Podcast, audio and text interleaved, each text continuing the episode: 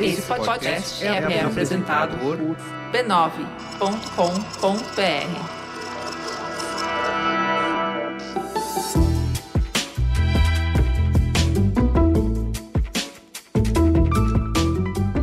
Mamileiros e mamiletes, hoje é dia 23 de abril de 2020.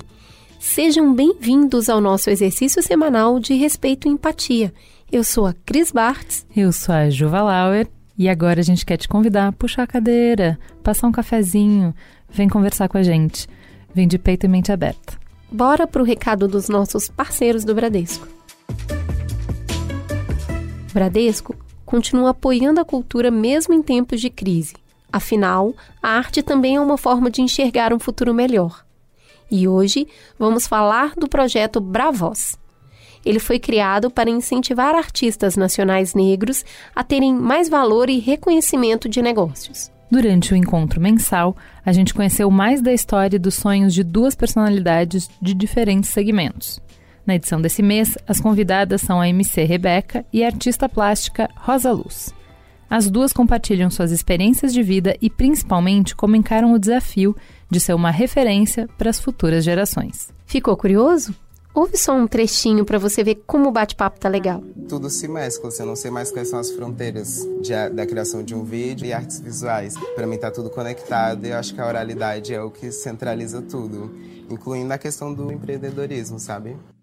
Eu posso ver, eu posso falar, eu posso usar meu microfone para poder alertar outras mulheres, então acho que o meu microfone serve de tudo, sabe? Outras mulheres ainda estão escondidas e vão sair assim da caixinha. Dá pra ver que esse papo vai render muito, né? Escute as entrevistas completas no podcast Negro da Semana, que pode ser ouvido no Spotify ou em todas as plataformas de streaming de áudio. E tem sugestão na rede B9 de podcasts. Essa semana, o Finitude.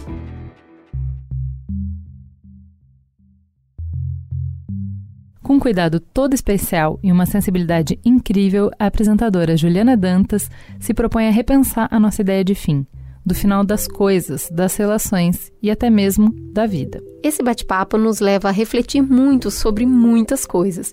Por exemplo, há umas duas semanas, o Finitude conseguiu com exclusividade visitar um hospital Premier, o primeiro do Brasil a se dedicar integralmente aos cuidados paliativos e que decidiu fechar as portas para proteger os funcionários e os 48 pacientes que estão internados em situação de fragilidade. É uma viagem incrível que nos leva a sentir as dificuldades e as emoções de estar no fronte de batalha. Para conhecer mais, acesse finitude.b9.com.br e ouça o episódio Confinamento.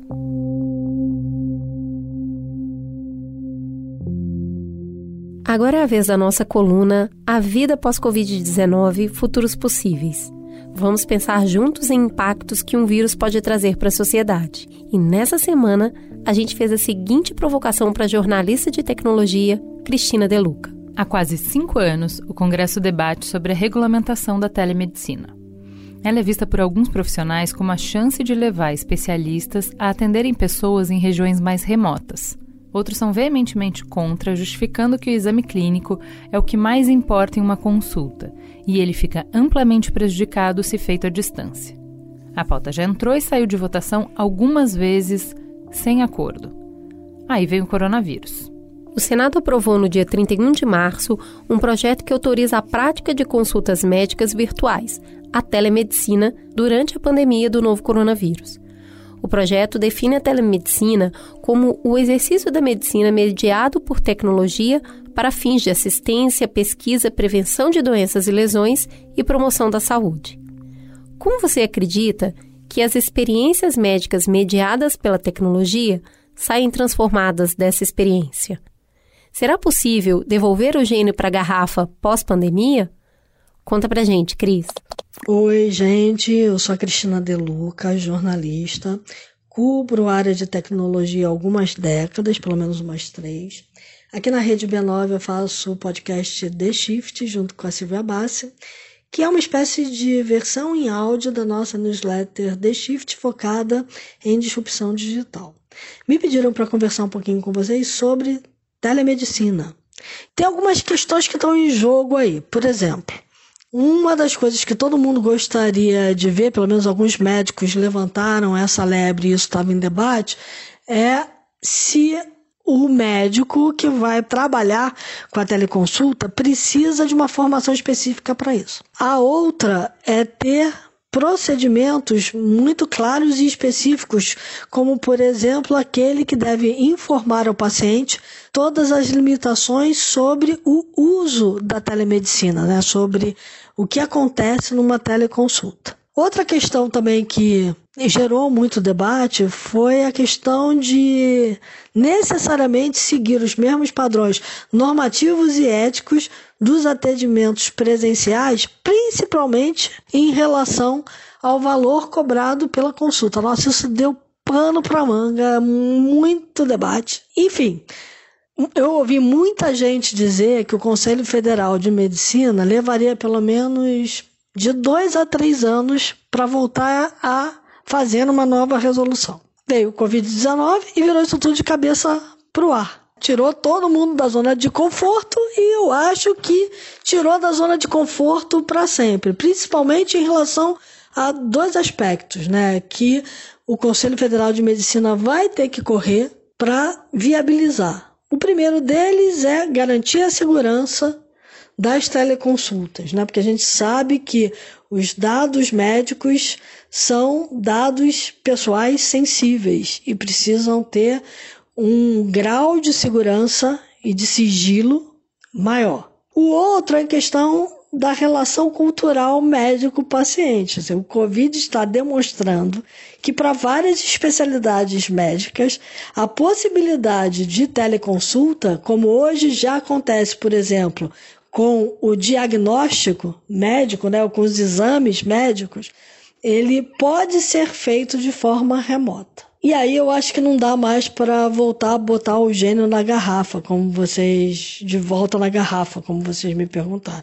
Eu acho que a teleconsulta veio para ficar porque deu um clique nessa relação cultural entre o médico e o paciente. A gente começou a perceber que sim, é possível usar a teleconsulta e principalmente usar a teleconsulta num primeiro diagnóstico médico capaz de diminuir as filas nos hospitais, diminuir a quantidade de encaminhamento para o pronto atendimento. Por quê? Porque você pode, numa primeira anamnese, saber a gravidade da situação e, ao aferir a gravidade da situação e perceber que a coisa não é tão grave assim, tratar o paciente de outras formas, evitando o encaminhamento para um hospital. É, então, assim, tem um treinamento muito importante que precisa ser feito realmente para esse profissional, mas eu creio que a gente já tem hoje no Brasil, para determinadas especialidades médicas, essa questão do teleatendimento bastante é, resolvida, né, eu diria. O cuidado com a saúde é uma das áreas onde é, as startups estão crescendo mais no mundo todo e muito dentro de um ramo específico que é a deshospitalização, né?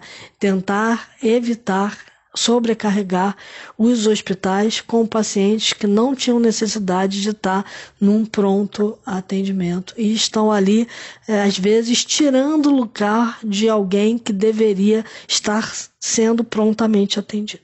Vamos ver. É, eu acho que não tem mais como botar o gênio de volta para a garrafa, isso veio para ficar.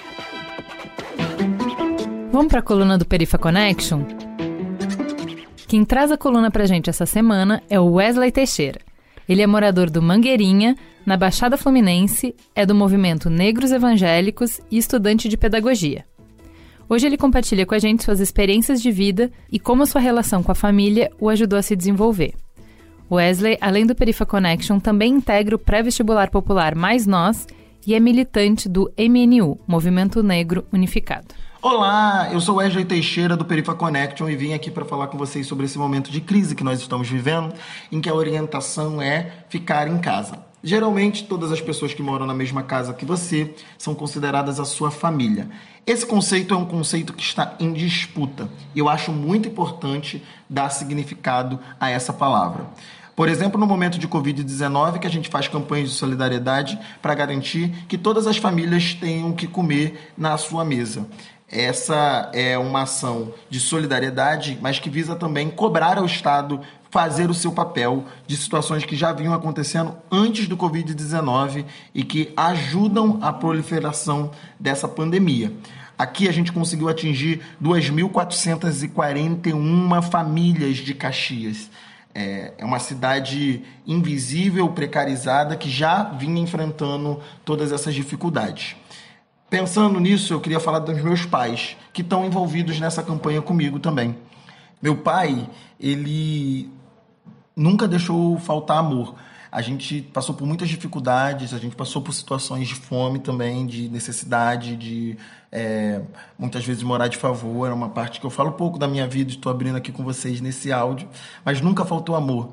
Minha mãe, ela sempre foi a responsável pela cultivação da nossa fé e ela também foi responsável pelo nosso estudo, é, que permitiu, por exemplo, que eu fizesse uma universidade, né? Uma mulher é, empregada doméstica e que hoje também faz universidade depois da minha entrada para ela. Então, é, que dedicou a sua vida para mim fazer universidade que hoje faz universidade comigo. Eu tenho muito orgulho deles. Assim, é, eu devo tudo que eu sou e aonde eu cheguei, tudo que eu faço a eles, sem dúvida, e eu queria reconhecer isso. E eu sei que isso é um privilégio, assim, que nem todo mundo tem uma família assim. É, meus pais, eles se abriram às minhas ideias quando eu conheci, por exemplo, a esquerda, quando eu conheci o movimento negro e foram ouvindo e muitas vezes com os confrontos, ouvido e eu aprendi com eles e eles aprendem comigo e essa troca de ideias é o que eu desejava para todas as famílias. Por fim, eu também estou formando a minha família. Há cinco anos eu tenho uma companheira que divide comigo, partilha comigo a vida e que compartilha essa caminhada essa caminhada que também é militante nas questões sociais e essa caminhada que também é na fé em Cristo libertador. É, obrigado, Daniele, por fazer parte disso. Estou é, falando isso tudo hoje. Eu lancei a minha página no Facebook. Por causa dessas campanhas, a gente quer dialogar com mais gente. Eu cheguei ao limite de amigos. É, Wesley Teixeira, sigam lá no Facebook.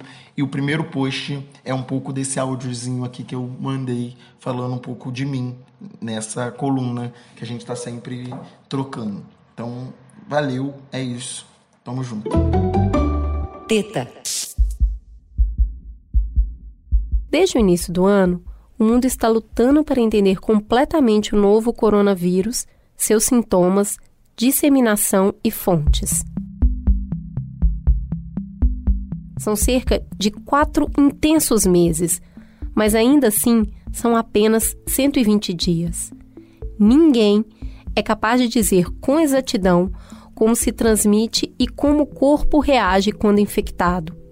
Para alguns, pode parecer um resfriado comum já para outros, é uma infecção mortal que destrói os pulmões e empurra o sistema imunológico para trabalhar em alta voltagem, destruindo até células saudáveis.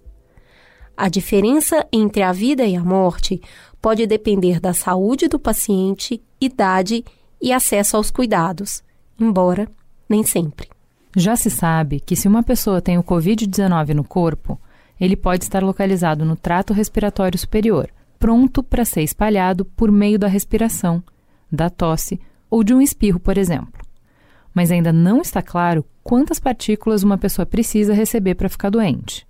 Na influenza, um vírus já amplamente conhecido, apenas três partículas são suficientes para desencadear uma infecção em uma pessoa. No meio dessa pandemia, um grupo de alto risco se destaca: os profissionais de saúde. Apesar dos equipamentos de proteção individual, escassos em muitos países, médicos, enfermeiros e outros profissionais parecem tender a contrair mais o vírus que a maioria das pessoas e também a desenvolver sintomas mais graves. Para especialistas, grande parte da explicação passa pela quantidade de vírus a qual eles são expostos, além também da faixa etária e de eventuais condições pré-existentes, como diabetes e doenças cardíacas. Uma maior carga viral, termo usado para tratar da concentração do vírus, significa que a gravidade de uma doença tende a ser pior e a capacidade de transmissão para outras pessoas maior. A conta é simples. Quanto mais vírus a pessoa tem, mais chance ela tem de transmitir e de ter os sintomas mais graves da doença. E quem passa o dia lidando com pessoas que estão ou estiveram doentes, ou seja, quem está no fronte do combate, corre mais risco. Não existe um número oficial para quantos profissionais de saúde foram infectados com o novo coronavírus no Brasil. Um cálculo feito pela Folha de São Paulo estima que até o dia 16 de abril, um total de 8,2 mil profissionais foram afastados por apresentar sintomas ou fazer parte do grupo de risco. Só em São Paulo foram 3.865 afastamentos. Eles representam 4,8% do total de doentes, sendo que 532 com teste positivo para o Covid-19 e 3.333 com síndrome respiratória aguda. Pelo menos 11 profissionais de saúde já morreram em decorrência da doença. Nos Estados Unidos, mais de 9 mil profissionais de saúde foram infectados, o que representa cerca de 11% dos casos confirmados no país, e ao menos 27 morreram em decorrência da infecção até o último dia 9. Em todo o mundo, estima-se que os profissionais de saúde representam algo entre 4 e 12% dos casos confirmados. Davi Wip, médico e coordenador do Centro de Contingência do Combate ao Coronavírus em São Paulo, foi infectado pela doença e teve de se afastar do trabalho. Na volta, ele deu um depoimento emocionante. Então, este sentimento de você se ver como médico, infectologista, com uma pneumonia, sabendo que muito provavelmente entre o sétimo e o décimo dia você ia complicar, eu quero dizer a vocês que foi um sentimento muito angustiante. E quero dizer também para vocês que não é fácil ficar isolado é de extremo sofrimento, mas absolutamente fundamental. Absolutamente fundamental. Eu tive que me reinventar. Eu tive que criar um Davi novo. Seguramente mais humilde e sabendo os limites da vida. Solidão, impotência, propósito, coragem, frustração.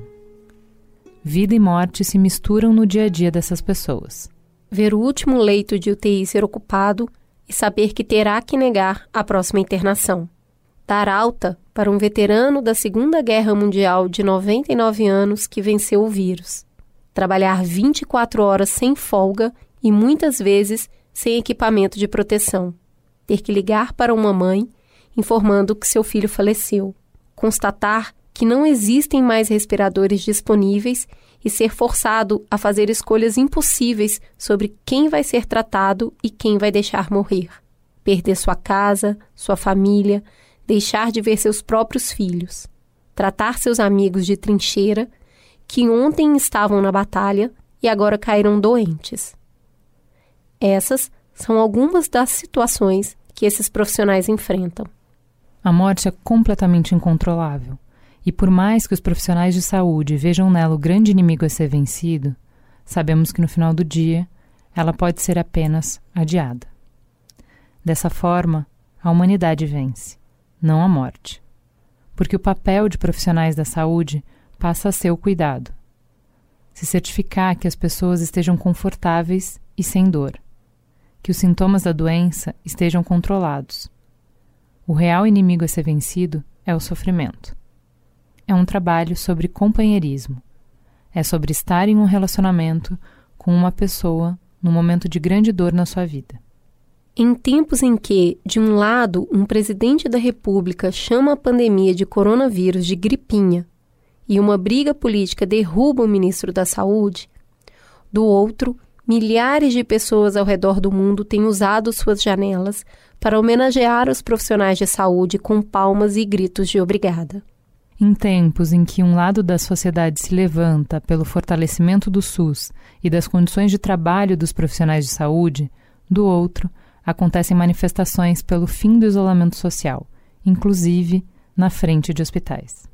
Como continuar atendendo no meio desse caos?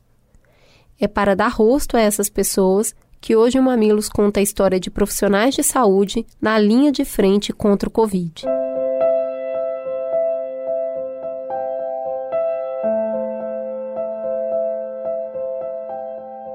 Como não temos testes para mostrar o tamanho e a profundidade da crise que enfrentamos, a Fiocruz divulgou uma série histórica mostrando a evolução de casos de síndrome respiratória aguda nos últimos 10 anos no Brasil. Em 2016, vivemos um pico de casos, consequência da pandemia de gripe suína. Foram 1,5 pessoas hospitalizadas para cada 100 mil habitantes. Nesse momento, a incidência de síndrome respiratória aguda no país é de mais de 5 pessoas por 100 mil habitantes. É quase quatro vezes o número enfrentado no pico de 2016. O grande impacto está na capacidade do sistema de saúde de responder a isso. Segundo o governo, o nível de segurança do sistema, para evitar sua saturação, é abaixo de um paciente para cada 100 mil habitantes. Pela série, todas as regiões já estão em alerta. O maior número de casos ainda se concentra no Sudeste. Mas essa semana foi Manaus que ocupou o centro das notícias com o colapso do sistema de saúde. O número de mortes pela doença no estado chegou a 185, com mais de 2.100 casos confirmados, entre eles de muitos profissionais da saúde. Hoje, a Prefeitura de Manaus anunciou que está fazendo valas comuns, chamadas pelo órgão de trincheiras, para enterrar vítimas do novo coronavírus. E é de lá que começamos a contar nossa história. Sou fisioterapeuta respiratória intensivista em dois hospitais, um público e o outro privado, em Manaus, um dos epicentros da epidemia no Brasil. O hospital público onde trabalho não é referência para tratamento da Covid. Eu atendo casos variados, infecções respiratórias por outros vírus, H1N1, influenza, crianças doentes renais, crianças cardiopatas. Atendo conforme a demanda hospitalar. Na minha atuação, fisioterapia, quem cuida de Covid também cuida dos outros casos, e nós somos poucos atendendo. Não ser um hospital de referência Covid tem nos deixado vulneráveis para exercer as nossas atividades. A maior parte dos recursos foi aplicada nas unidades que se tornaram referência, e acredito que aí tenha ocorrido uma falha de gestão. Era previsível que todas as unidades da rede de assistência ficariam afetadas, então todas deveriam ter recursos para o enfrentamento. Inicialmente, somente um hospital foi definido por ser referência do Covid aqui em Manaus. Os outros hospitais de grande porte demoraram para receber estrutura e preparo para os casos que possivelmente aconteceriam. Como não foram preparadas adequadamente, essas unidades demoraram para receber equipamentos de proteção adequados, ocasionando maior contaminação, principalmente entre os profissionais de saúde. E é aí que a gente chega na minha situação eu e meus colegas compramos a maioria dos nossos equipamentos e precisaremos ainda comprar mais. Compramos máscaras N95, óculos de proteção, escudo de proteção facial. Por enquanto, o gasto não foi alto. No meu caso, foi cerca de 50 reais. E ainda preciso comprar avental impermeável que custa entre 70 e 90 reais cada um. E o avental eu só posso usar um por atendimento um por paciente durante o plantão. O que incomoda não é o gasto particular. Incomoda ver os gestores declarando que os profissionais estão devidamente protegidos, quando isso não é uma verdade. Nós estamos usando capas de chuva para nos proteger e compartilhando essas capas entre a gente. Já atendemos casos suspeitos e confirmados sem utilizar os EPIs adequados. A maioria dos profissionais já apresentou alguns sintomas e vários já testaram positivos. Outros foram até afastados. Além da precariedade das condições de trabalho, ainda existe a pressão. A pressão psicológica ela é total. Alguns colegas não quiseram correr o risco de levar contaminação para os seus familiares e acabaram pedindo demissão. Eles estavam sendo pressionados para assumir pacientes Covid, mesmo não sendo a área de sua especialidade. Chegamos ao ponto de colegas que estão testando positivo para a doença receberem advertência por não se apresentarem para o trabalho. Nossas famílias estão adoecidas ou distantes. Eu, pessoalmente, não posso ter contato com os meus filhos e com a minha mãe, que são grupos de risco. Tenho a guarda compartilhada dos meus filhos, mas há semanas eles não ficam comigo. Eu estou morando sozinho. A minha filha mais velha é asmática, a minha ex-companheira também, e a minha mãe é hipertensa. Eu não posso colocá-los em perigo. Então, eu sigo só. Me sinto negligenciado pelas autoridades do Estado. Os meus colegas, eles sentem o mesmo. Temos compartilhado essas mesmas angústias, temendo ser transmissores da doença para os nossos familiares e também para os pacientes. Eu esperava que os gestores daqui ouvissem quem está na linha de frente, que eles tomassem decisões condizentes com o cenário atual. Eu queria que o Estado investisse no equipamento adequado para que eu pudesse trabalhar nesse enfrentamento ao corona. Gostaria que não subestimassem as consequências da doença em pacientes pediátricos. Aqui na unidade foram três casos confirmados e a gente já tem um óbito. Eu queria muito que pagassem o salário dos meus colegas enfermeiros que estão sem receber e continuam trabalhando, cuidando das pessoas com toda a dedicação. Apesar de tudo, seguimos. O medo existe. O risco sempre existiu para quem trabalha em hospitais e é intensivista como eu. O medo nunca nos paralisou. Sabemos que o nosso trabalho é importante, que é necessário. Eu não preciso de aplausos nem de homenagens, eu não sou o herói. Eu preciso de condições dignas de trabalho. Queria mesmo é não me sentir tão abandonado.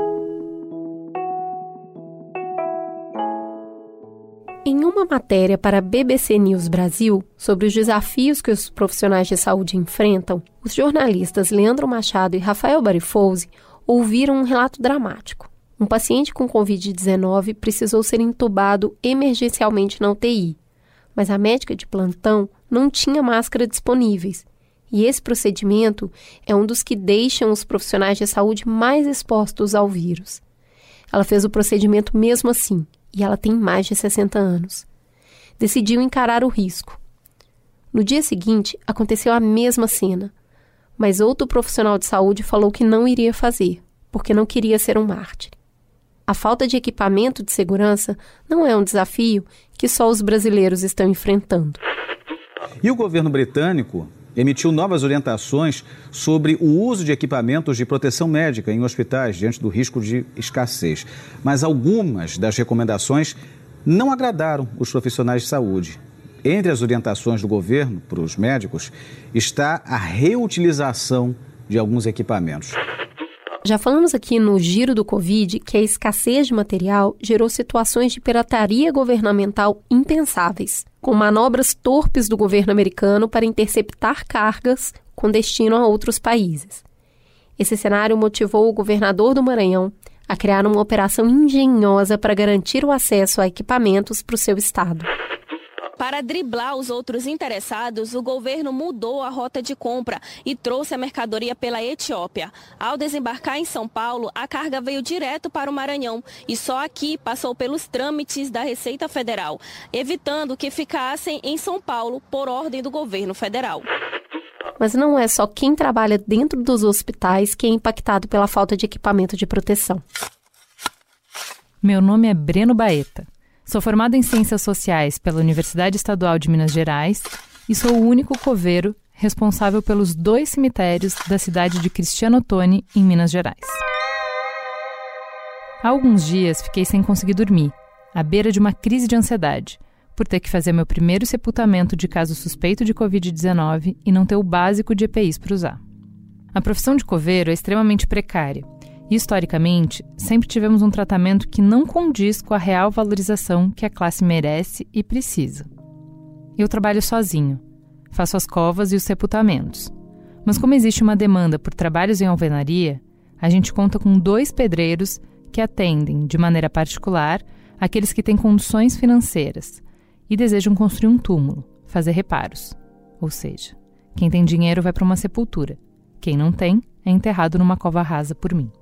Cada pedreiro possui um ajudante que trabalha junto com ele.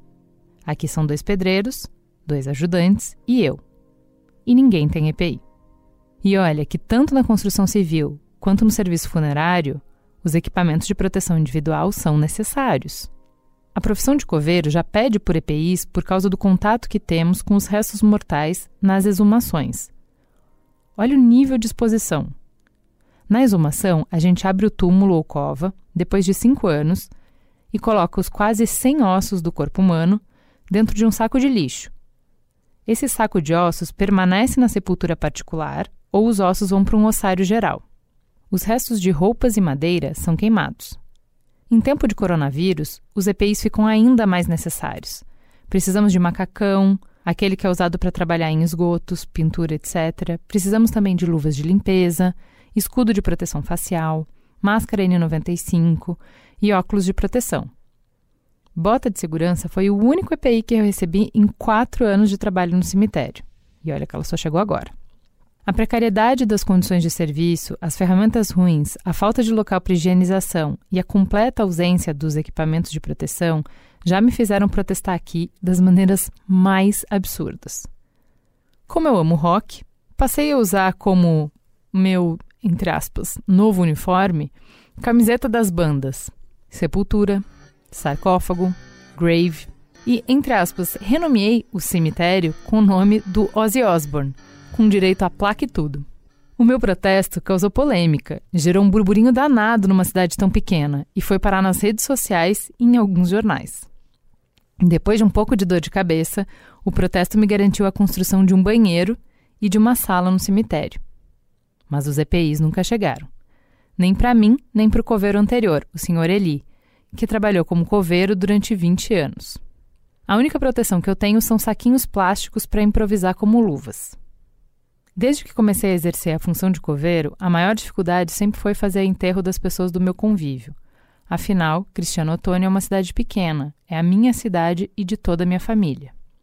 Quando os casos de Covid-19 começaram a surgir no Brasil e as manchetes noticiavam o colapso do sistema funerário italiano, passei algumas noites tendo pesadelos. Tive sonhos horríveis. Eu sonhava com vários corpos em caixões empilhados e esses caixões caíam em cima de mim. No sonho, eu tinha que desviar dos caixões e conferir se eles não estavam se abrindo. Os caixões aqui no Brasil se baseiam no modelo italiano. A semelhança entre eles fez com que os meus pesadelos fossem ainda mais reais. O ritmo de trabalho aqui sempre foi tranquilo. Eram apenas dois ou três sepultamentos por mês. De repente, a coisa começou a ficar estranha. Entrei o mês de abril com cinco sepultamentos, sendo quatro com laudo médico de pneumonia ou insuficiência respiratória.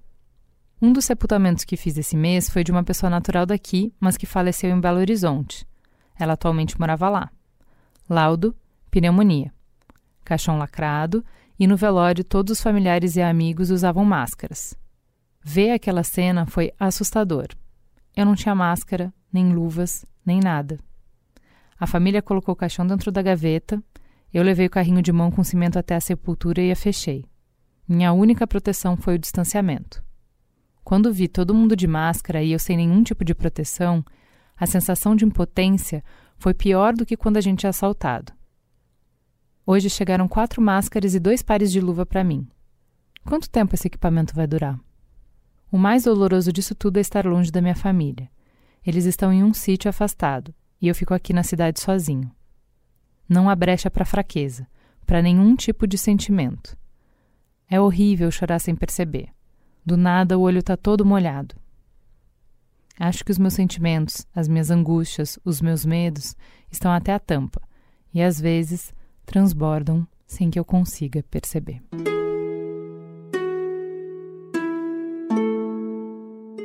Além da angústia de trabalhar sem proteção, existe outra preocupação latente. A gente está combatendo uma doença tão nova que ainda nem sequer compreendemos seu comportamento. E por isso, os profissionais lutam para ajudar seus pacientes sem garantias, sem certezas.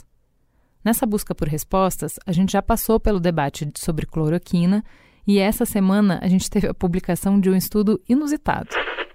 As características do novo coronavírus surpreendem a todo momento e cientistas investigam uma possibilidade curiosa.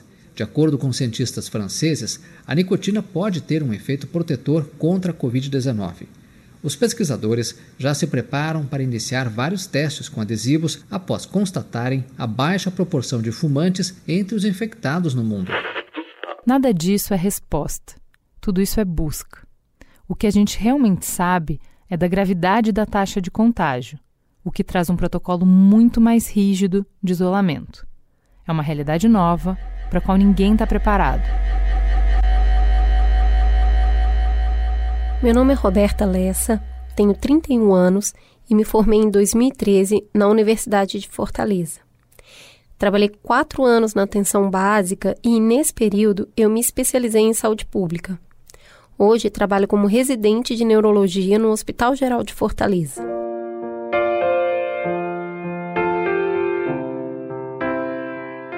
Moro com meus pais e minha irmã mais nova.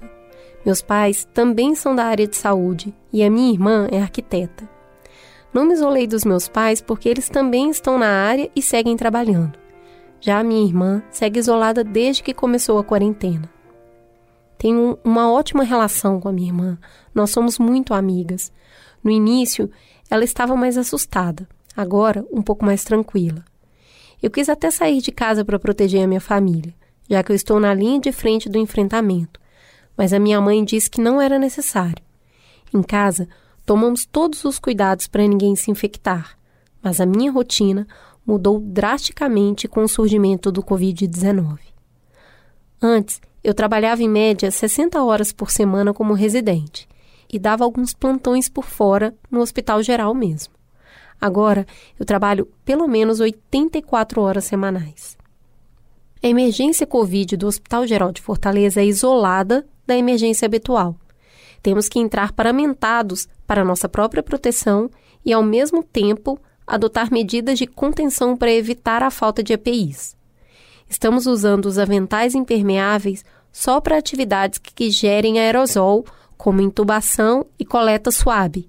Aquele teste com um cotonete com uma haste comprida que coleta material no nariz ou na garganta. No mais, como em consultas e avaliações gerais, a gente usa um avental não impermeável, de isolamento comum. Tudo para não ficar gastando o EPI. Além do avental, é obrigatório gorro, máscara 95, máscara comum por cima, óculos ou escudo facial, luva comum por baixo com luva estéreo por cima, botas ou sapatos impermeáveis como propé ou gorro quando não há propé disponível. Ao sair do plantão, somos orientados a tomar banho e trocar de roupa antes de sair do nosso setor, para evitar a contaminação de outros setores do hospital e também a contaminação de colegas e pacientes. Ao chegar em casa, a saga continua. Eu deixo o sapato que uso no hospital dentro do carro e subo para o meu apartamento usando o chinelo. Chegando na porta, deixo o chinelo do lado de fora, tiro a roupa assim que entro e já coloco tudo para lavar. Daí lavo as mãos e tomo banho. Mesmo com todos os cuidados, ainda tenho medo de contaminar outros familiares. Não estou visitando a minha família, principalmente minha avó e um tio, que são grupos de risco. Nossa emergência Covid é um local contaminado, então os pacientes entram e ficam sozinhos, não tem acompanhante. Isso torna tudo muito mais triste. Dia desses, um senhor chegou com muita falta de ar com grave insuficiência respiratória. Explicamos que ele precisava ser entubado por causa da gravidade do quadro. Ele respondeu que tudo bem, mas que ele queria ligar para a esposa antes para dizer que a amava.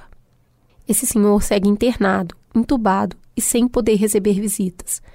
Não sei mais detalhes sobre ele, porque são muitos casos. A internação por Covid é uma internação longa e solitária. A equipe médica da tarde fica responsável em ligar para os familiares para dar as notícias e atualizar quanto ao quadro clínico dos pacientes. O fluxo de pacientes segue intenso, tanto de admissões quanto de internados, e a cada dia é uma vitória a ser comemorada. Acontece também de familiares que querem se expor e ficar junto com seus entes queridos internados de qualquer jeito, principalmente filhos. Tudo para não deixar o pai ou a mãe sozinhos. Isso é amor, apesar das adversidades. Eu gosto muito de conversar com os pacientes. Atendi uma moça jovem, 19 anos, que chegou com muita falta de ar. mas a falta de ar dela era por ansiedade, por medo da realidade que atravessamos. Ela não era grupo de risco, os parâmetros estavam todos normais e não tinha histórico de Covid. Ela estava bem nervosa. Então, eu parei um pouco naquela loucura toda, sentei do lado dela e fiquei conversando até ela se acalmar. Fui vendo a moça melhorar da falta de ar no decorrer da conversa terapêutica.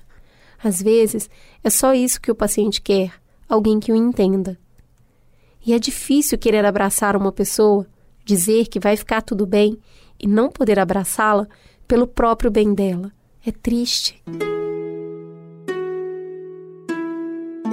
É justamente quando estamos ameaçados, assustados e acuados que vemos brilhar ainda mais a nossa delicadeza, que pequenos gestos nos conectam. Meu nome é Tatiane Matias, tenho 34 anos e sou encarregada da higienização da Santa Casa de Misericórdia de Belo Horizonte. O meu trabalho é coordenar a equipe e verificar a limpeza geral do ambiente. Com a epidemia do novo coronavírus, a minha rotina mudou completamente. Além de todos os parâmetros que precisamos usar para as alas destinadas exclusivamente aos pacientes do Covid por causa do vírus, temos tipos de produtos específicos para higienização de nossos instrumentos, elevadores, portas, etc. A higienização já era uma grande preocupação antes da Covid-19. A limpeza é essencial num hospital. Agora redobramos a atenção e os cuidados pela alta possibilidade de contaminação. Em casa também tenho uma nova rotina. Sou mãe de um lindo casal de filhos, a Jennifer, de 14 anos, e o Rodrigo, de 13, e faço tudo para não contaminá-los. Quando chego em casa, já não entro como antes. Tenho um roupão me esperando do lado de fora, tiro a roupa toda, coloco para lavar, embalo os meus sapatos em sacos plásticos e deixo no quintal. Os meus filhos me ajudam muito. Eles sabem da importância do meu trabalho e da gravidade do que estamos vivendo nesse momento. Uns dias atrás, chegou na internação um paciente muito debilitado. Toda a equipe cuida dos pacientes com mais carinho, porque eles não podem receber visitas. Todos os dias, os familiares recebem boletins. Após um boletim, eu estava com a minha equipe fazendo a higienização do elevador, quando a mãe desse paciente parou, perguntou nossos nomes e pediu: Por favor, cuida bem do meu filhinho. Que Deus abençoe vocês. Era uma senhora idosa, preocupada, que viu na gente um conforto. A nossa equipe ficou muito emocionada. Poder realizar o meu trabalho me faz levantar da cama com um sorriso no rosto e a esperança renovada a cada dia. Eu espero que a população se conscientize da importância de cada um fazer o seu papel, se informando mais, se prevenindo. Gostaria que a população soubesse que estamos aqui por ela, dia após dia, com receio sim, mas também com coragem, sempre dando o nosso melhor. Agora a gente vai sair do hospital e acompanhar os nossos protagonistas na sua dupla jornada. Vamos voltar para casa para ver como eles estão lidando com seus medos, com as suas angústias, com a solidão. Porque existe muito amor na linha de frente. A gente fica de pé pelas pessoas que nos apoiam na retaguarda. Me chamo Bruna, sou enfermeira em um grande hospital de São Paulo, capital, e trabalho diretamente com pacientes de Covid positivo e suspeitos. Trabalho na semi-intensiva de pacientes adultos. Desde que o meu setor virou referência em Covid, o perfil dos internados mudou. Aumentou muito a complexidade dos casos e a rotatividade de paciente. Tratamos todos os pacientes como casos confirmados de Covid, mesmo que sejam apenas suspeitos, tudo para ter certeza de que não iremos nos contaminar nem contaminar outras pessoas. Confesso que no início senti muito medo, logo que tudo começou, Tive que ser afastada do trabalho justamente por suspeita de coronavírus. Cumpri o isolamento, aí saiu o resultado do meu teste e deu negativo. Até ter o primeiro contato com paciente de Covid, eu não conseguia nem dormir, nem me alimentar. Eu estava extremamente ansiosa e morrendo de medo. Medo por mim, mas principalmente por quem estava à minha volta: meu noivo, minha irmã e os meus pais, que são, inclusive, grupo de risco. Depois do afastamento, assim que eu voltei a trabalhar, eu me mudei de casa para não expor a minha família ao perigo. E isso foi uma das coisas mais difíceis que eu já fiz até hoje. Eu fui morar com duas primas, sendo uma delas também enfermeira. Após uma semana de convívio, a minha prima, que é enfermeira, foi contaminada pelo vírus e assim veio o meu segundo afastamento e meu segundo teste. Esse segundo também deu negativo e aí eu tive que me mudar de casa novamente. Hoje eu estou na casa de outro primo, com sua esposa e o meu noivo, que percebeu a necessidade de me apoiar mais de perto. O nome dele é Vitor e ele é um super companheiro. Ele sempre me motiva a ser uma pessoa e uma profissional melhor. Na primeira vez que me afastei do trabalho por conta da suspeita, o Vitor estava na minha casa. Eu fiquei trancada no quarto longe de todo mundo e ele ficou dormindo na sala. O tempo todo ele me ligava por vídeo, perguntando se eu estava bem, comentando alguma série que a gente estava assistindo junto, eu confinada no quarto e ele na sala. Ele levava comida para mim na porta todos os dias. Quando saiu o resultado negativo, ele me abraçou muito forte e por muito tempo. E ficamos ainda mais juntos até eu retornar ao trabalho. Quando veio a segunda suspeita de Covid, nos distanciamos novamente. Ele permaneceu na casa dos meus pais e a gente chorou um monte. Depois de uns dias, ele foi até a porta do apartamento onde eu estava. Ficava uns dois metros de distância. Conseguíamos nos ver, mas não podíamos nos abraçar. Só de olhar para o Vitor, mesmo de longe, eu já me sentia confortada. Logo que o meu segundo teste deu negativo, eu precisei, então, sair da casa da minha prima que estava positiva. Então, o meu noivo não pensou duas vezes e se mudou para cá comigo. Para ficar mais perto de mim, para me dar mais apoio, mais carinho. Ele colocou tudo em risco, já que eu tenho contato direto, diariamente, com pacientes positivos. Todos os dias o Vitor me fala que sente muito orgulho de mim e eu preciso muito do suporte dele. Eu tive a sorte de não ter sido contaminada, mas vi a minha prima, a minha madrinha também foi contaminada e ela estava internada até essa semana. Foram duas semanas na UTI. Não foi fácil ver a minha madrinha, que também é profissional de saúde, lutando pela própria vida. São tempos muito difíceis e ver que várias pessoas não estão fazendo a sua parte acaba me frustrando. Sei o quanto o isolamento domiciliar pode ser difícil, tanto pelo lado emocional como pelo lado financeiro, mas a quarentena é necessária. No dia em que eu voltei a trabalhar, uma amiga, colega de trabalho, me disse uma frase que eu não esqueço. Quem está no meio do tiroteio não sente a bala. E é isso mesmo. O medo é constante, mas a gente segue na luta. Hoje consigo trabalhar mais confiante graças a todo o suporte que eu recebo.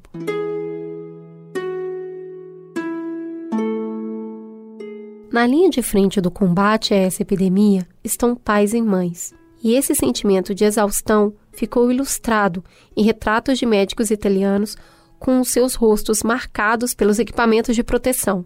Essas fotos circularam o mundo todo. Começou com uma selfie que o médico italiano Nicola Sargibi fez no dia 13 de março, após 12 horas de trabalho. A sua intenção era mostrar a foto para a filha de um ano quando ela crescer e ele for contar a ela sobre esse momento. Depois dele, outros profissionais divulgaram fotos semelhantes ao final do expediente. Essa semana, eu me emocionei assistindo o Greg News Profissionais de Saúde com um vídeo que eles mostraram é um pai chegando em casa.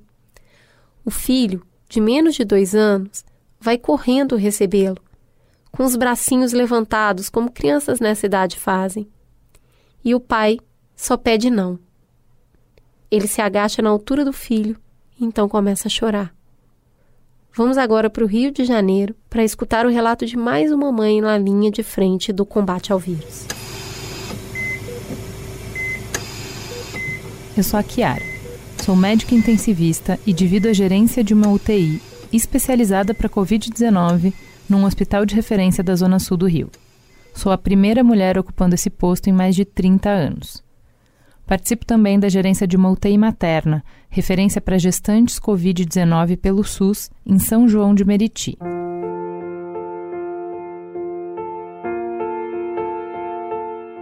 A minha rotina de trabalho, antes do Covid, equilibrava perfeitamente meus pacientes e minhas filhas. Eu encarava 36 horas de plantão semanal na UTI adulto, além da posição de médica rotina da UTI materna. Após o Covid, precisei mergulhar de cabeça em uma UTI exclusivamente para casos suspeitos e confirmados. Desde o dia 12 de março, eu estou isolada das minhas filhas. Eu tenho 38 anos e sou mãe de duas meninas, uma de 11 e outra de 9 anos. Eu cedi a minha casa para o meu ex-marido ficar com as nossas filhas protegidas e me isolei em um outro apartamento que eu pedi emprestado. Eu tenho uma boa relação com meu ex, as nossas filhas são a nossa prioridade, a gente tem guarda alternada das meninas e um clima muito harmônico. Ceder a casa para ele foi uma questão logística. Por amor e proteção às minhas filhas, precisei compreender que me afastar do convívio diário era o mais seguro para a saúde delas, para que elas não fossem veículo de transmissão para outras pessoas, para pouparem a avó materna, que tem uma doença pulmonar e faz parte do grupo de risco. Me separar das minhas filhas foi a decisão mais difícil que tomei na vida. Emocionalmente, as meninas estão bem. Elas compreendem, mesmo que superficialmente, a necessidade da minha atuação no hospital e o nosso distanciamento. Elas falam com orgulho da minha história e falamos da saudade de estarmos agarradinhas o tempo todo. Ainda teremos um preço desconhecido a pagar por esse isolamento, mas agora é o melhor que eu posso fazer. Conversamos muito e elas perguntam: Até quando isso, mamãe? E eu só consigo conversar dando prazo de uma semana para frente. Só mais uma semana. Meu coração de mãe não aguenta projetar mais adiante. Eu tô também longe dos meus pais, que moram longe desse apartamento que virou meu QG. De uma hora para outra, me deparei com uma coisa que eu nunca tinha vivido: morar sozinha. Minha rotina se resume a ir muito cedo para o hospital, sem hora para voltar para casa, volto quando dá e ainda tenho que cuidar de mim, da casa, tenho também que dar conta dos telefonemas contínuos dos pacientes, dos colegas de plantão com dúvida dos casos, dar atenção à família mesmo que à distância, ler e estudar diariamente o que a gente vê à beira do leito. É exaustivo, é muito exaustivo. Meus pacientes de consultório, suspeitos de Covid sem gravidade, eu acompanho à distância. Nos falamos todos os dias para que eu acompanhe a evolução do quadro. Além disso, atendo os pacientes que não estão doentes, mas tem muitas dúvidas sobre Covid ou outros quadros. Vários pacientes mandam mensagens no WhatsApp só para saber como eu tô. Outros se preocupam, perguntam das minhas filhas. Essa troca entre médico e paciente existe e é importante. Não me imagino atendendo os meus pacientes sem esse laço tão próximo. Eles são mesmo especiais. Uma coisa boa e engraçada: pacientes que a gente já deu alta do hospital após a cura do Covid também descobriram meu telefone. Passamos a nos falar sempre. Eu procuro orientá-los na recuperação domiciliar. Os meus amigos também são de ouro. Como fico praticamente o tempo todo nos hospitais, alguns amigos se dispuseram a fazer as compras para o meu apartamento, levar comida. Tem amigas especiais que ligam, fazem chamada de vídeo. Eu tenho recebido muito carinho. A consequência emocional de tudo isso é grande. Tenho uma terapeuta que me acompanha à distância. Faço terapia com regularidade a terapia ajuda a manter a mente organizada e tranquila. Pedi mais suporte terapêutico nesse momento de pandemia e isolamento da minha família. Fiquei com medo de reagir mal e não dar conta. No momento, não tem alternativa que não seja estar bem para trabalhar. Vamos um dia de cada vez. Tudo isso vai passar. Para além de impactar dramaticamente as nossas vidas, o Covid está transformando profundamente o jeito que a gente morre e os rituais que temos para processar o luto. Para falar sobre isso, a gente vai escutar uma última história. Tenho 39 anos, sou casada e sou mãe de duas filhas. Sou técnica em enfermagem e atuo há mais de 20 anos em hospitais, quase que a vida toda no serviço público. Trabalho em dois hospitais em São Paulo e um deles é referência em Covid-19. Eu gosto muito do que eu faço. Eu comecei pela necessidade de ter uma profissão e pelo modelo que tenho dos meus pais. Ambos trabalham em enfermagem, se conheceram no hospital, se casaram e tiveram dois filhos, meu irmão e eu. Minha mãe, apesar de gostar da área de saúde e trabalhar nela, nunca me influenciou diretamente. Ela sabia que a profissão de técnica em enfermagem era sofrida, mal remunerada, pouco glamourosa. A minha mãe não queria isso para mim, mas eu teimei e fui. Sempre trabalhei com crianças e bebês, mas de uns anos para cá, o meu caminho foi desviando para o atendimento de adultos, em sua maioria velhinhos bem debilitados. acho a minha função importante e eu sempre tive muito orgulho dela. Eu me sinto genuinamente um ponto positivo na humanidade. Eu sou boa no que eu faço e eu tenho colegas igualmente muito bons de serviço. A área técnica costuma ser assim, ter profissionais muito capacitados. Aqui, a gente é muito unido. Nos reunimos, damos risadas, nos apoiamos e nos consolamos. Precisamos dar força um para o outro, porque na prática, os gestores e gerentes enxergam os técnicos de enfermagem apenas como um número. Somos somente um número na escala. Um técnico a mais, um a menos, não deu conta, substitui. Em períodos de crise, fica evidenciado como os técnicos não são importantes. Vários colegas meus ficaram doentes e nem mereceram sequer o teste para detectar o coronavírus. A gente ali, sabendo que a unidade que trabalhamos tinha os testes, pacientes relativamente bem, com indicação para se tratar em casa, eram testados. Mas meus colegas que estão ali trabalhando todo dia não tiveram direito ao teste. Para a gente, só é dado um atestado de 14 dias, orientações e nada mais. Vários dos funcionários adoecidos eram de organizações sociais, que são empresas particulares, parceiras na gestão. E por serem terceirizados, ficavam com medo de serem demitidos no retorno. Então, não insistiram em requerer um melhor suporte. É tudo muito triste, nos sentimos menores. Algumas vezes eu tive crise de ansiedade. Eu cheguei nessa conclusão junto com a minha psicóloga tontura, falta de ar, dor de cabeça, hiperventilação, tudo com parâmetros vitais normais. O quadro cessa quando eu foco a minha atenção em outra coisa. As minhas crises de ansiedade se desencadeiam com o meu chegar em casa. O ritual de tirar a roupa toda, o sapato, separar, tomar banho, dormir depois do plantão. Eu não consigo dormir direito. Eu olho em volta e eu vejo tudo que eu tenho a perder. É muita pressão, é muito cansaço represado junto. Há um tempo eu venho remoendo algo que me dói muito. Eu e a minha equipe tivemos um treinamento sobre o preparo do corpo de um doente confirmado com suspeita do Covid. Temos que utilizar todo o aparato, todos os EPIs, como se o paciente ainda estivesse vivo. Procedemos os preparos normais de sempre e então entra a complementação os corpos são embalados em dois sacos cinzas, bem vedados, com a identificação costumeira, seguida de uma descrição detalhada do corpo. Cor dos cabelos, corte de cabelos, tatuagens, cicatrizes, todos os detalhes, no máximo que a dignidade exige. Sei que a situação é excepcional e exige isso, mas eu vejo tudo menos dignidade. O paciente morre sozinho porque o familiar não pode visitar e nem acompanhar. Ele é enterrado lacrado, sem despedidas, sem os rituais de luto tão importantes para a reorganização dos papéis na família. Imagina a dor de enterrar um corpo que você nem tem certeza se é mesmo o corpo do seu parente.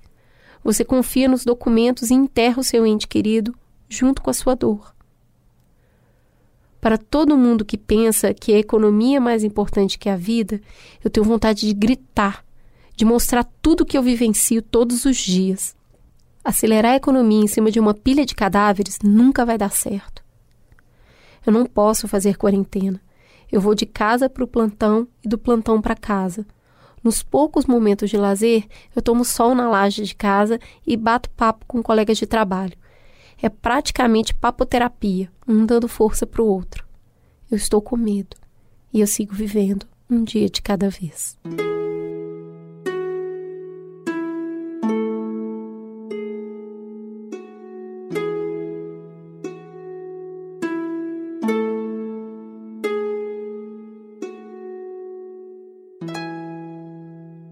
Bora pro recado da Cambly? Let's go, girl! A Cris tá toda se achando talking in English, porque hoje ela veio falar de Cambly. Semana passada foi a Bia, nossa produtora, que fez a aula e mostrou pra gente como funciona essa plataforma de inglês com professores nativos online. E aí, você tomou coragem? Uai, tava aqui, tava na quarentena, fui lá. Aproveitei os recursos deles de escolher o tema da aula e fiz uma sobre o tema do programa. Levei um texto da revista Time, agora eu vou falar só assim, tá? Uhum. Que tem a página Heroes of the Frontline, os heróis na linha de frente. Primeiro, eu fiz uma leitura em voz alta do texto para a professora e a gente trocou impressões sobre o que pensamos a respeito dele. Por fim, ela fez umas observações sobre a minha pronúncia, que, né, misturar inglês com sotaque mineiro. Okay, so in the first paragraph, it would be pronounced world. Uh, the next word is ambulances. And then the next word was dispatches. So ambulances run, carrying patients, and dispatches from the front. E essa foi a minha prática da semana. Eu achei muito legal, a professora foi ótimo, que me deu muita segurança para falar sem ficar com muita vergonha, sabe? E o legal é que não precisa marcar hora, né? Toda hora é hora, todo momento é momento. Super! Eu fiz aula de meia hora porque eu tava com um tempinho enquanto o Amos dormia, sabe? Ali no final de semana. Mas a partir de 15 minutos dá para você aprender inglês, lá, direto na fonte. Então vamos fazer assim, Cris. Eu vou deixar aqui na descrição o texto que você indicou e, claro, um super presente uma aula inteiramente grátis no Cambly. Não perde tempo, galera. É só entrar lá. Cambly. C-A-M-B-L-Y.com. Cambly é incrível, ou melhor, wonderful. farol aceso. Vamos farol aceso, lembrando que toda semana a gente faz um post especial no Instagram com as nossas indicações e dos nossos convidados. A gente coloca lá o nome, foto da capa do livro, filme ou vídeo indicado. Aproveita, segue o Mamilos no Instagram, arroba. Conta aí, Cris, o que, que você fez de bom essa semana? É sempre uma tensão quando chega essa pergunta. sempre, momentos de tensão. Eu vou falar a primeira coisa que me vem à mente, me desculpem ouvintes, mas pelo menos é uma dica muito boa. A terceira temporada da série Falda acabou de estrear na Netflix e eu sou muito fã dessa série. É uma série sobre a Mossad e como as relações palestinos e israelenses, um, grupos de pessoas, um tentando invadir o outro, aquela confusão danada. E o, acompanha um grupo de policiais investigando possibilidades de atentado terrorista. É tudo bom. Os atores são ótimos para mim, eles são mesmo policiais, tá? Eu acredito em todas as ex-esposas, namoradas, amantes. Para mim, tudo ali que tá acontecendo é de verdade porque eles realmente me convencem. Não tem um furico no roteiro. Eu fico procurando e não tem. A terceira temporada começou com tudo. Eu tô no segundo episódio, se não me engano, e você fala: Ah, entendi, então vai ser sobre esse personagem, esse, esse terrorista ser perseguido. Não, amigos. Porque falda é assim, ela não se cansa de te surpreender. Vai lá, dá uma chance, começa pela primeira temporada, é muito bom. E você, Juvalau, o que, que vai indicar? Juvalau fazendo cara de interrogação. Eu vou indicar, eu gravei o Boa Noite Internet, que voltou de um longuíssimo verão. É, voltou do hiato de férias agora com é, o episódio, a entrevista que o Cris fez comigo. E tá, e tá muito legal, um monte de gente veio falar comigo. Os ouvintes do Boa Noite Internet são muito fofos também. É, o título do programa é o Podcaster Pagliassi, que é sobre como é que a gente pode fazer um programa que vai dar esperança para as pessoas quando a gente está sem esperança, né? Quando você está desgraçado da cabeça, como é que você faz uma coisa que não desgraça as pessoas da cabeça? É, vocês vão ver uma Ju completamente diferente lá. Eu tô falando muito palavrão, tô full pistola, como diz o Cris. full pistolinha. É, ele fala que a Ju Pistola é a melhor Ju. Então, se vocês quiserem ver uma versão diferente do que acontece no Mamilos, vão lá prestigiar o Boa Noite Internet. É, mas a outra coisa que eu vou dar de, de indicação é o finalmente é, encontrei uma receita de bolo de cenoura que não batuma, que não fica pesado. E eu achei, eu fiquei tão feliz com essa receita, tão feliz, que eu quero compartilhar minha felicidade com vocês. A receita tá lá em destaque no meu Instagram. Porque realmente é, é difícil, é um bolo mais pesado. Normalmente o bolo de hum, laranja é mais fácil de fazer, bolo de chocolate é mais fácil Mas de fazer. Mas o de cenoura é o melhor, amiga. Então você chegou no estado da arte. Então, olha, para quem nunca faz bolo, para quem erra todas as coisas, pode ir nessa receita porque ela é uma receita que eu recebi no grupo das mães da escola, que é para fazer com as crianças. Hum. Foi uma das mães do grupo que deu. Até dei crédito lá. É, foi a Nina que deu essa receita. Então, hum, Se você quiser fazer um bolo gostoso, fofinho, molhadinho, é, com as crianças, é um bolo de liquidificador. Ele tem três passos. Melhor bolo. É, cara, é muito simples, ele fica realmente muito, muito gostoso. Enquanto você faz esse bolo, escute o desgraçado novo álbum do Strokes. Então, assim, eu tava. Lembra que eu dei a dica aqui do Tiny Desk? É, pra eu, poxa, tô começando a aprender, é, tô começando a conhecer novas bandas, que legal, eu tava tanto tempo sem ouvir músicas novas. Eu tava diversificando os meus gostos, tava conseguindo escutar, conhecer gente nova. E aí o Strokes vai lá e lança um novo álbum, Desgraceira. Voltei pro meu vício, eu realmente virei aquele tiozão que só ouve Led Zeppelin, sabe? então é isso. É, ouçam Boa Noite Internet, façam bolo de cenoura e escutem o álbum novo do Strokes. Fala que te escuto. Você pode nos seguir no Twitter, no arroba mamilospod, como fez Bruno Milete. Eu queria dizer que eu não tenho maturidade para escutar vocês. Só lembro de Corona Bar e Corona Café. Eu vou propor para alguns amigos a live do café da tarde e da gelada do final de semana. Eu tô brincando, lógico. Mais um episódio que eu indico. O episódio não foi bom só para quem tem filhos. O título quase me afastou mas eu aproveitei muito as falas sobre Hell Office. Eu disse que eu não tinha maturidade. A educação, a parte de autocobrança excessiva, foi bem legal. No Instagram vocês nos encontram no arroba mamilospod. A Mariana Caracioli disse: Meninas, eu amei o tema dessa semana. Eu sigo muitas dicas do Daniel com o meu pequeno. E eu estava me sentindo super culpada em estar apelando para os filminhos, para televisão. Eu fiquei aliviada de ouvir ele dizer que ah, tá ok. Ser a mãe que é possível ser nesse momento, cuidar da casa, do home office, da saúde mental, foi realmente um acalanto para minha consciência. Valeu. A Gisele Medeiros disse: Esse eu ouvi, me vi na questão da mãe solo. Tem um filho de dois anos e ele não anda, tem paralisia cerebral, pois só afetou a parte motora. Quando vocês falam que outra mãe se acostumou após 20 anos, nós, mãe solo, pedimos socorro da nossa forma, falando um pouquinho para as pessoas. Mas nosso pedido de socorro é tão baixinho que a gente desiste. Pede força para o universo e segue em frente. Não peço mais socorro, me acostumei. E nessa fase de home office fica mais difícil. Às vezes trabalho com ele em casa. Tem dias que não dá. Tem uma moça que olha de vez em quando. Evito ficar tirando ele de casa, mas preciso trabalhar e manter meu emprego, cumprir minha meta, porque a cobrança ficou maior. Divide casa, trabalho, faculdade, de ensino à distância. Tem hora que eu acho que não vou aguentar. Mas o que me deixa feliz é ter meu filho perto e me formar em marketing. Adoro vocês, meninas. A Camila Dallaposa disse: Mesmo não tendo filhos, ouvi o episódio e fiquei feliz ao ouvir, mesmo que brevemente, menções sobre as dificuldades que nós, professores, estamos enfrentando com as aulas online e as atividades de AD. Não está sendo fácil cumprir o que os donos das escolas querem, os nossos patrões.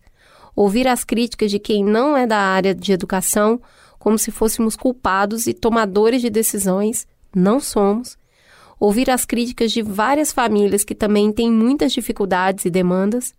E se eu posso dar uma sugestão, acho que a educação nos tempos de quarentena vale um episódio todo. Sou fã de vocês. No e-mail você pode nos escrever para o mamilos@b9.com.br, como fez a Joyce. Oi meninas, que bom que vocês fizeram esse pod. Tava comentando com as minhas amigas como eu tô me sentindo uma mãe de merda, lembrando outro episódio que vocês já fizeram. Fiquei desempregada, meu marido é o da história que fica de 10 a 12 horas trancado no quarto trabalhando e todo o resto fica nas minhas costas. Já posso adicionar no meu currículo faxineira, professora, cabeleireira, personal, administradora. Ai, como eu tô cansada. E a gente ainda não pode reclamar porque somos privilegiados em ter um teto, em ter comida na geladeira, em ter saúde. Que difícil. Espero muito que vocês estejam bem e, por favor, não parem de fazer mamilos. Esse é o meu momento, o meu tempo, que eu fico só escutando, como tem outras pessoas iguais a mim. Muito obrigada. Esse mamilo só é possível com a produção de Amanda Lino e Beatriz Fioroto, o apoio à pauta de Jaque Costa, a edição de Alexandre Potashev, assistente de edição Andy Lopes, capa de Bárbara Sewert, publicação AG Barros e apresentação de Juliana Valauer e Cris Bartz. Até semana que vem. Mamilos, jornalismo de peito aberto.